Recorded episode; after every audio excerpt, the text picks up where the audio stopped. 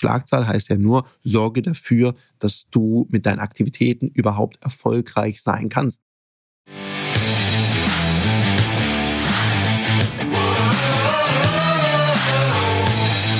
Herzlich willkommen bei dem Podcast Die Sales Couch Exzellenz im Vertrieb mit Tarek Abodela.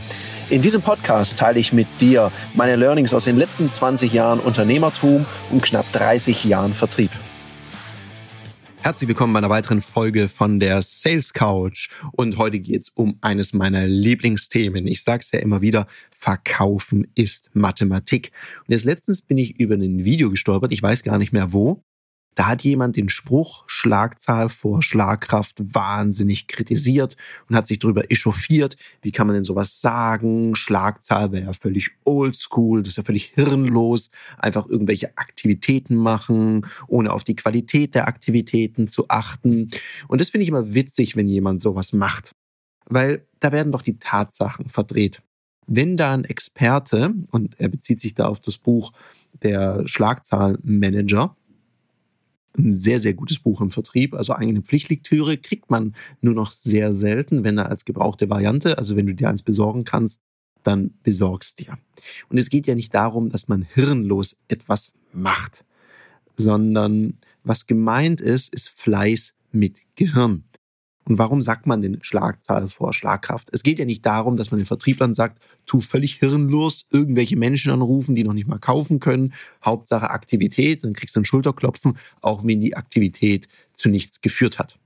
Also zumindest Vertriebsorganisationen, mit denen ich zusammenarbeite, die ich beraten darf, oder auch in meinem eigenen Vertriebsteam. Natürlich wird jemand gelobt, wenn er fleißig ist. Aber wenn es einfach nur heißt, da ist jemand beschäftigt, und nicht geschäftig, also er generiert kein Geschäft mit seiner Aktivität, dann muss man da natürlich genauer hingucken. Das ist doch nicht gemeint mit Schlagzahl.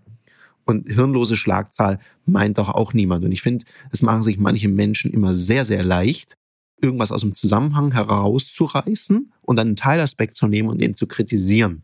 Das ist eine sehr einfache Nummer und oft nur so eine Effekthascherei, um ein bisschen Aufmerksamkeit zu kriegen. Darum habe ich mir vorgenommen, in der Podcast-Folge da mal ein bisschen genauer das Thema zu beleuchten. Was ist damit gemeint? Mit Schlagzahl ist natürlich gemeint ein gewisser Fleiß, eine gewisse Aktivität. Oder sagen wir es mal anders, es ist damit gemeint, sich statistisch eine Chance auf Erfolg zu geben. Und da bin ich wieder bei dem Thema Kennzahlen. Was sind denn meine Kennzahlen? Also was muss ich an Aktivität tun, um erfolgreich zu sein. Wenn ich das weiß, und ich mache ja gerne das Beispiel mit dem Thema Terminvereinbarung.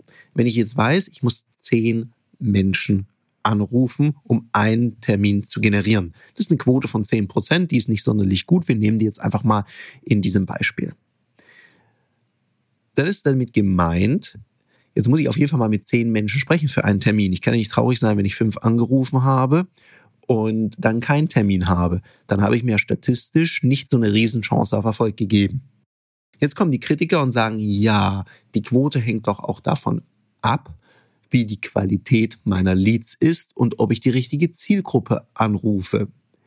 Ja, in der Anfängerliga oder Amateurliga mag das ja so sein. In der Profiliga ist das ein Hygienefaktor. Das ist die Grundvoraussetzung, dass wir reden von Menschen, bei denen es sich auch lohnt, einen Termin zu vereinbaren und eben nicht irgendwer oder irgendwas.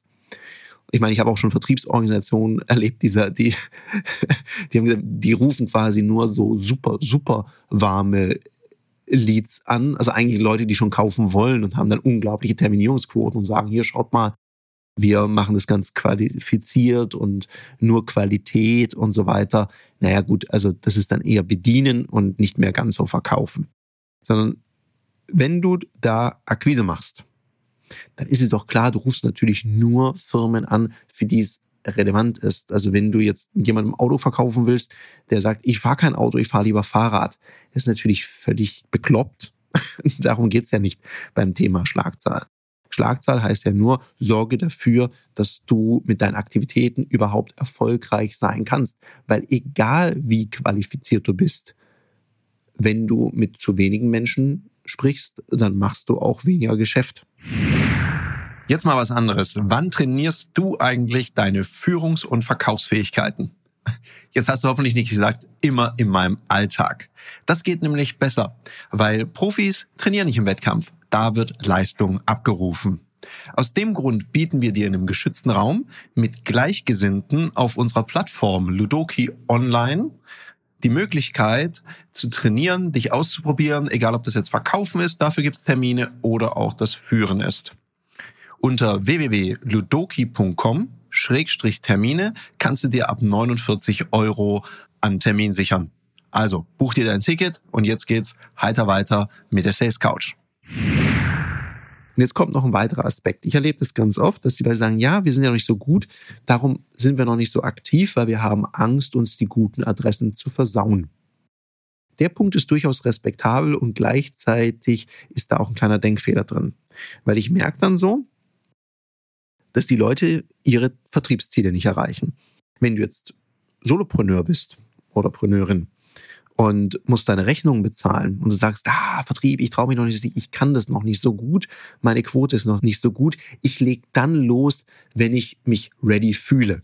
Ja gut, es gibt Menschen, die fühlen sich irgendwie nie ready, die legen dann gar nicht los und irgendwann mal ist halt vorbei mit dem Business. Und wieder andere, die sagen dann, ja, jetzt könnte ich langsam mal loslegen. Nur dann haben die schon richtig krassen finanziellen Druck. Und eins kann ich dir sagen, unter Druck zu lernen, ist ein Ding der Unmöglichkeit. Es funktioniert einfach nicht, weil du so gestresst bist, du wirst nicht wirklich gut ich meine, man könnte noch den Mut der Verzweiflung hier anführen an der Stelle, dass das dann irgendwie dir gelingt. Nur dann kommen wir schon wieder zum nächsten Thema. Dann fragt der Kunde nach einem Rabatt und dann möchtest du, wenngleich du richtig finanziellen Druck hast, noch hohe Preise durchsetzen und bist dann vielleicht auch nicht so verhandlungssicher, weil du denkst, hoffentlich klappt das Geschäft. Also du bringst dich selber, wenn du so agierst, in eine super schlechte Ausgangslage.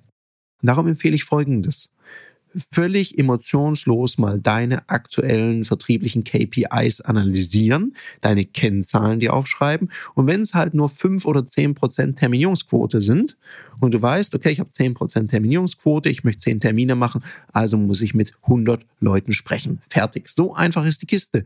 Ja, man muss ein bisschen fleißiger sein an der Stelle. So. Wenn dir das gelingt, mit diesen 100 Menschen zu sprechen, dann erreichst du ja dein Ziel. Und dann kannst du aus der Stärke heraus dich entwickeln, weil du sagst, okay, ich habe jetzt mal keinen Druck von den Zielen, ich muss einfach nur sehr fleißig dafür sein. Und meine Erfahrung ist, dass die Leute sich aus der Stärke heraus viel besser entwickeln, als wenn sie ihren Zielen hinterherrennen. Und darum eben Schlagzahl vor Schlagkraft. Und jetzt kommt das Schöne. Wenn du sowieso schon fleißig bist und du bist es gewohnt, deine 100 Leute anzusprechen in der Woche oder 70 oder wie auch immer, und jetzt plötzlich verbessert sich die Quote von 10 auf 15 oder von 10 auf 20 Prozent.